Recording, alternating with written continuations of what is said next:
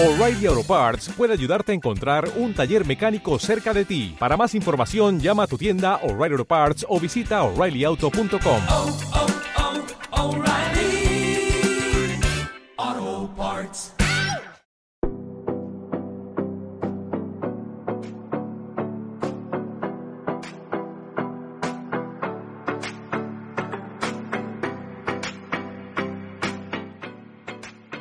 Hola a todos, ¿cómo están? Bienvenidos una vez más a Connection Podcast. Estamos retomando los temas del programa pasado para generar un buen ATP y las reglas de oro. ¿Qué nos puede decir, profesor? Bien, eh, tenemos que saber y recordar que la energía celular, la combustión celular, tiene que ver mucho con el desempeño y la regeneración del el tejido. Los tejidos son sumamente susceptibles a un buen ATP. Y el ATP tiene que ver con el metabolismo. El metabolismo respiratorio, el metabolismo de todos los electrones que son capaces de activar, ¿verdad? Eh, están asociados al control orgánico ¿verdad? y esto se genera desde el cerebro hasta el tejido conectivo de pies a cabeza. Entonces, el tener un buen metabolismo va a provocar eh, un buen ATP, que significa una buena regeneración de tejidos y por tanto de soportes de vida. Ok, yo tengo una duda, profesor. Si el ATP es la unidad de la unidad energética y metabólica para la respiración celular, podríamos decir que el tejido conectivo son como los cables para que esto pueda circular o cómo, cómo funciona el tejido conectivo. Bueno, centímetro tras centímetro de un ser humano es tejido conectivo. Su nombre lo dice, todo debe de estar conectado. ¿verdad? En una red maravillosa intercelular y de reflejos nerviosos, de centros nerviosos. Pero todo esto no tendría un fin verdaderamente exacto, maravilloso, si el gran ordenador que se encuentra en el sistema nervioso central no llegara con las órdenes al sistema nervioso periférico. Entonces todo lo que tenemos que lograr básicamente para tener una buena función metabólica es que el sistema nervioso central y el conectivo estén súper bien conectados en la red nerviosa. Somos como una edificación que tiene una instalación eléctrica, no es por Bluetooth. Entonces esta maravillosa conexión eléctrica se puede reconectar y tenemos las técnicas que en el día que ustedes lo deseen pueden mandarnos sus preguntas por WhatsApp o por medio de las redes y vamos a contestar preguntas que son básicas para la vida y Claro que daremos sí. respuestas que son capaces de provocar una calidad de vida mucho más joven, mucho más eficiente, más alta. Claro que sí. Eh, en la descripción de este episodio, bueno, en general en todo el podcast, dejamos las redes sociales, los teléfonos para comunicarse vía WhatsApp y los correos electrónicos para que toda la gente pueda ponerse en contacto con usted, profesor, y con los especialistas de Ergo Center, ¿no? Así es, con todo un equipo de especialistas. Ahora, las reglas de oro para obtener un buen ATP son bastantes, pero las básicas, las mucho, muy fáciles de realizar, antes que nada es oxigenar y uno de los factores que oxigena las células es el agua. Hay que tomar buena cantidad de agua. Ok.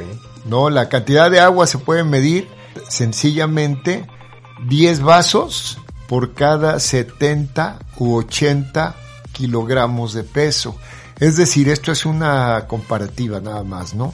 Que es en relación a la masa o al peso, ¿no? De las personas. Y a cierta dinámica, porque no es la misma cantidad la que va a consumir un deportista que una persona que está un poquito inactiva. Claro, pero tenemos una media o algo así. Generalmente son de 250 mililitros Mililitros, cada ingesta de agua, cada vaso. Ok. ¿no? Llegar a dos litros, dos litros y medio, máximo tres, ¿verdad? Porque esto le va a dar vida a que haya una buena oxigenación. El agua tiene el 80% de oxígeno. Ok. Entonces nos va a llegar la respiración celular eh, mucho más sustentada con el agua y además con las vías aéreas, ¿no? Ok, entonces podremos decir que el tomar agua es la forma de que nuestras células se oxigenen o respiren. Sí, porque hay una cantidad de líquidos intra y extracelulares que son necesarios. Ok, perfecto. ¿Y qué otras reglas nos puede dar para la obtención de ATP?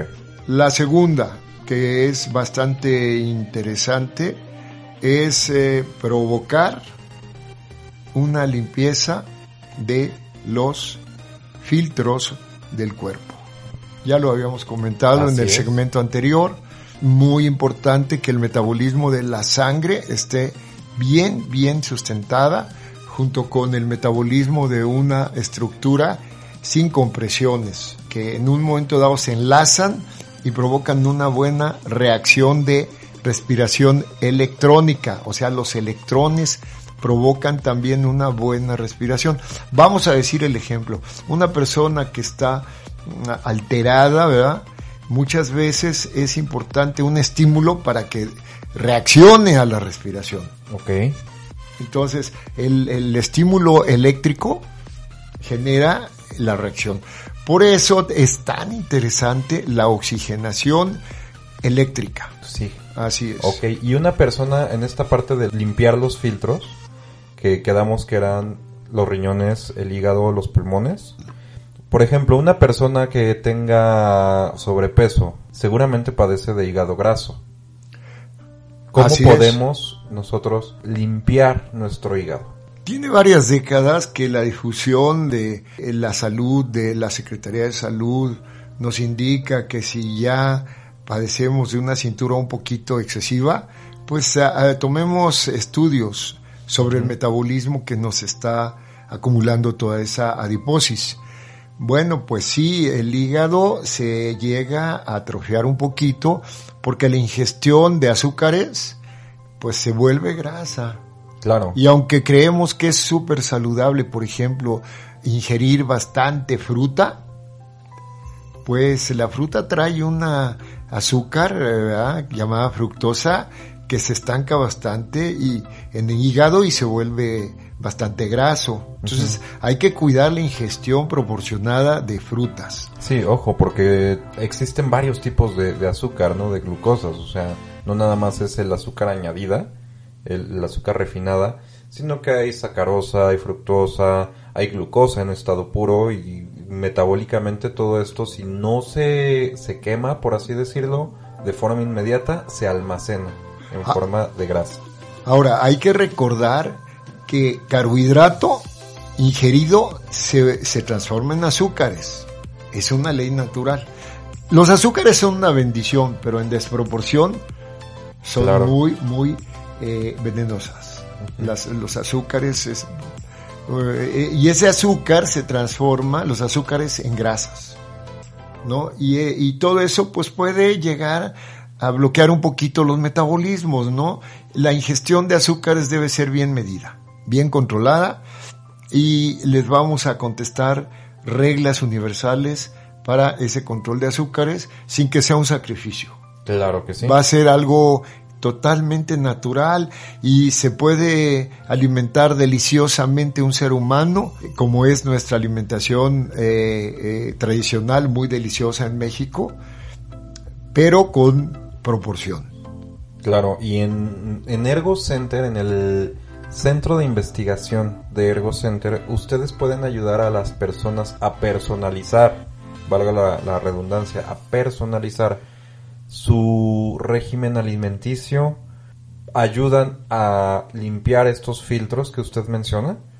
Así es, eh, contamos con tecnología capaz de analizar 32 metabolismos que son capaces de enlazarse entre, entre ellos y generar una salud extraordinaria. Entiendo. No es, eh, estos son tecnologías de última generación y somos capaces de darle esa evaluación en cuestión de minutos al paciente sobre cuáles son los beneficios de su alimentación eh, equilibrada.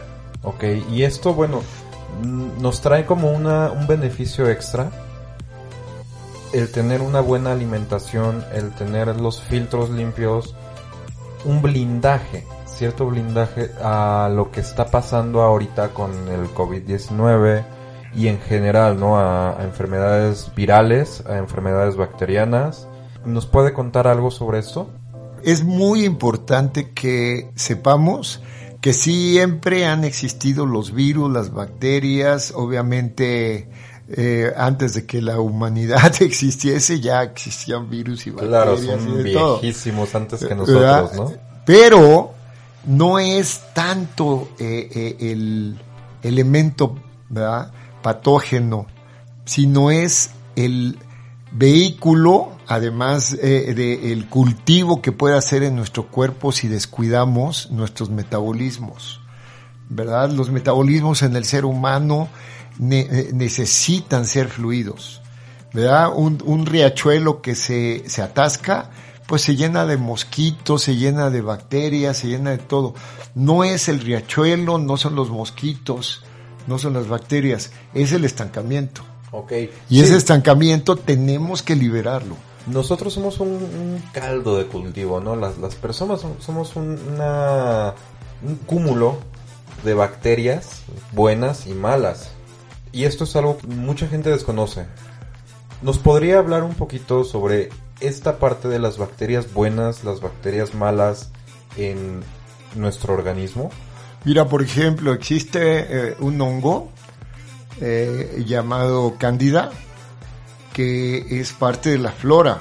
No hay un ser humano que no tenga hongo cándida, pero en exceso degenera, provoca sustancias sumamente venenosas, intoxicantes, que se asocian mucho a fenómenos como el cáncer, patologías de inflamación constantes, el manejo de mucha fermentación, eh, los, los eh, eh, beneficia ¿verdad? estos hongos y se vuelve un círculo vicioso de insalubre, ¿no? De, es muy importante erradicarlo. Ese es un ejemplo, ¿no? La flora intestinal tiene que tener bacterias que son para protegernos, pero también no puede eh, de cierta manera dispararse por cultivos y fermentaciones que nosotros provocamos a partir de una alimentación inadecuada, de temperaturas inadecuadas. Acostumbramos a comer la comida bastante caliente, y toda esa patología ¿verdad? de temperaturas eh, disparadas en un estómago, pues eh, sí provoca una cantidad de cultivos extremadamente este, visibles. Nosotros debemos y tenemos la oportunidad de contrarrestar esto, no solamente es lavar las manos, es lavar el organismo de toda esa cantidad disparada de, pues lo que ya es natural, ¿no? De, flora eh, excesiva y de patologías de microbios y de virus y de bacterias que están al acecho donde haya un buen, un caldo de cultivo, como tú lo dijiste. Entiendo. Pues amigos y amigas, ya lo saben, tenemos que tener una muy buena alimentación y sobre todo un muy buen balance. Y pues bueno, eh, nos vemos en el próximo episodio de este podcast en donde todavía tendremos la fortuna de contar con el profesor Arturo Sánchez y vamos a tocar los temas eh, de higiene, de propagación del virus, del COVID-19 y en general, ¿no? De la propagación viral y bacteriana y qué debemos hacer para tener todo en orden en, en nuestro cuerpo.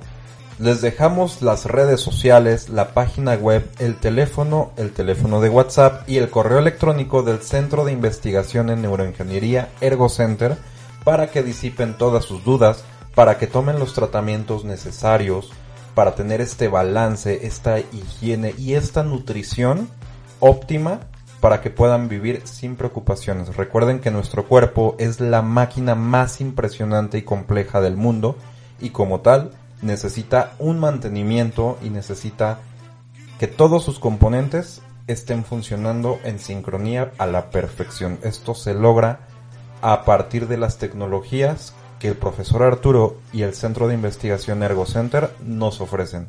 Hasta la próxima.